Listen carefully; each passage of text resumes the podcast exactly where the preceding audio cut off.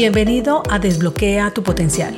Mi nombre es Andrea Galindo, coach ejecutiva y en este espacio quiero brindarte información de coaching, emprendimiento, crecimiento personal y profesional, liderazgo, herramientas y un poco más para acompañarte a potenciar tus habilidades y llevar tu vida y negocio a otro nivel. Quédate que comenzamos.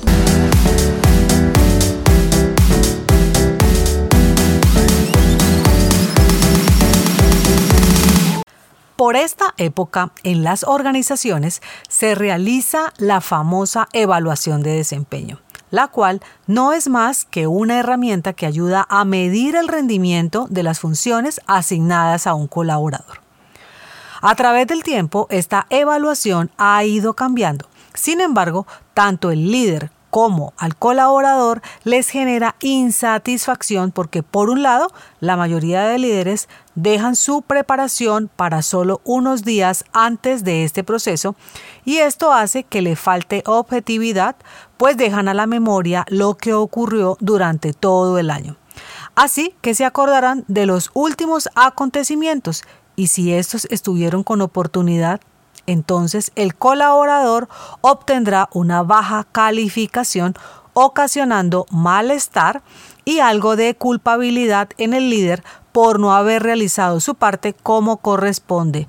Pero hay que, entre comillas, cumplir con el requisito, perdiendo su verdadero valor.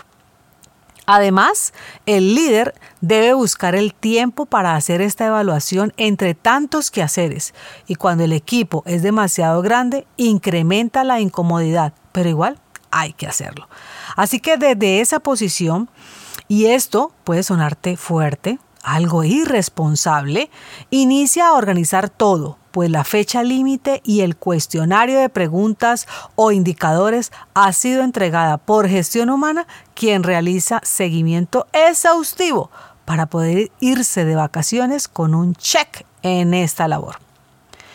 Por otro lado, si lo reviso del lado del empleado o colaborador, genera tensión de una u otra forma, pues en diferentes compañías de esta calificación depende la permanencia en la empresa, aumentos de salario, bonificaciones y beneficios varios. Y si a esto le sumamos que el líder sea poco empático, maximiza esta tensión. Los colaboradores de alguna manera quieren evadir este proceso porque se sienten confrontados y juzgados por algo que ya pasó o de otra parte reconocidos por ello. Y no ven la evaluación como la herramienta para mejorar. Entonces, quiero que te preguntes y reflexiones, ¿esto así realmente funciona o simplemente estás cumpliendo un requisito? ¿Lo podrías hacer diferente? ¿Qué podrías aportar para que realmente este proceso sea valioso? Hacer esta evaluación tiene dos grandes focos. El primero es mejorar el desempeño de los colaboradores. Y el segundo es tener bases que justifiquen decisiones que tengan que ver con los ajustes de ingresos, formaciones, la sostenibilidad del colaborador en la organización, entre otros, según lo estipule la empresa. Teniendo en cuenta que yo también fui una empleada descontenta con esta práctica y a la vez líder que realizaba de manera automática también esta práctica, quiero compartirte como lo hice en los últimos años, con lo que traté de darle otro sentido a esta evaluación de una forma consciente y basándome en ser lo más objetiva posible. Es probable que estés en desacuerdo con lo que he mencionado. Tan solo recuerda que hablo desde mi experiencia y desde allí te comparto esta información.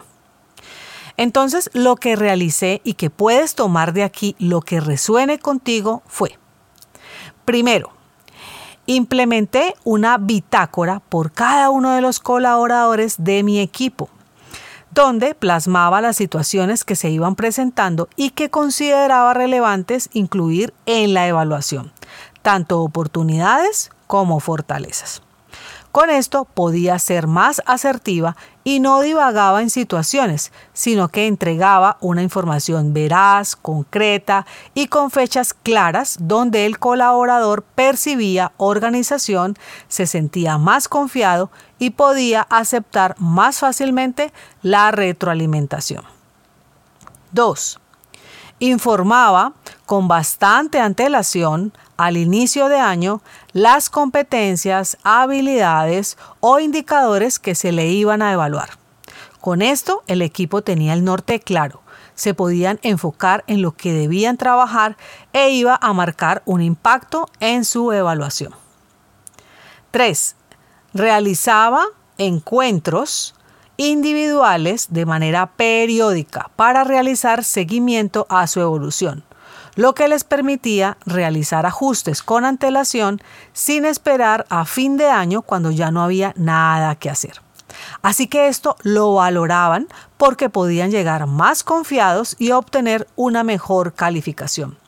Me centraba con más encuentros a los que notaba que estaban más alejados de los resultados.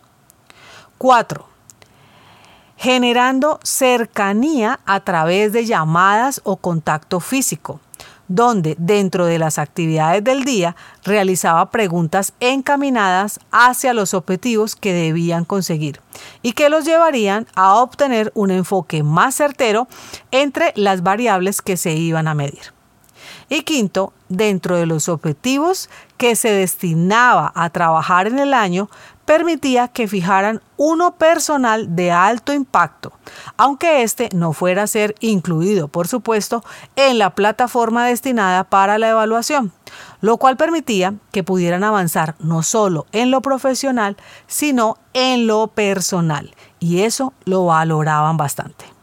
Todo esto, aunque mejora el proceso, no alcanza a abarcar todos los comportamientos efectivos en la evaluación, por ende, sigue basándose en alguna medida bajo las opiniones subjetivas de los líderes evaluadores. Hay que decir también que lo que se defina medir en la evaluación debe estar alineado con el rol que ejerza el colaborador y deben estarse ajustando según la evolución de la organización. Si esta es muy cambiante, quedará obsoleta a la hora de realizarse. Otro importante aspecto es la manera de comunicar, la cual debe ser asertiva, manteniendo el respeto y empatía por cada colaborador y destinar el tiempo adecuado donde se preste la atención plena al proceso, evitando distracciones y dándole toda la relevancia a este acto. Al momento de realizar la evaluación, se deben establecer las actividades o tareas que se acuerden para poder hacer luego las revisiones periódicas y retroalimentar el avance. Si realmente le pones alma y decides prepararte tanto para dar retroalimentación como para recibirla, puedes aliviar el proceso. Finalmente, la pregunta sería, ¿funcionan las evaluaciones de desempeño? Y para mí la respuesta es sí, siempre y cuando se realice una preparación seria y a conciencia. Lo que se mida esté relacionado con el rol que se ejerza. Se le informe el proceso y lo que se va a medir con un tiempo prudente al colaborador. Se le dé la importancia y un interés genuino de querer acompañar al colaborador a conseguir resultados favorables. Y por último, se realice un plan de seguimiento sistemático y se dé retroalimentación constante. Me encantaría poder conectar contigo y que me des tu opinión sobre los temas tratados en estos episodios. Y también, si tienes uno relacionado que me quieras sugerir, será bienvenido. Así que puedes hacerlo por la cuenta de Instagram arroba Conecta Coaching Group o por la página www.conectacg.com. Soy Andrea Galindo y esto es Desbloquea tu potencial. Hasta la próxima semana. Chao, chao.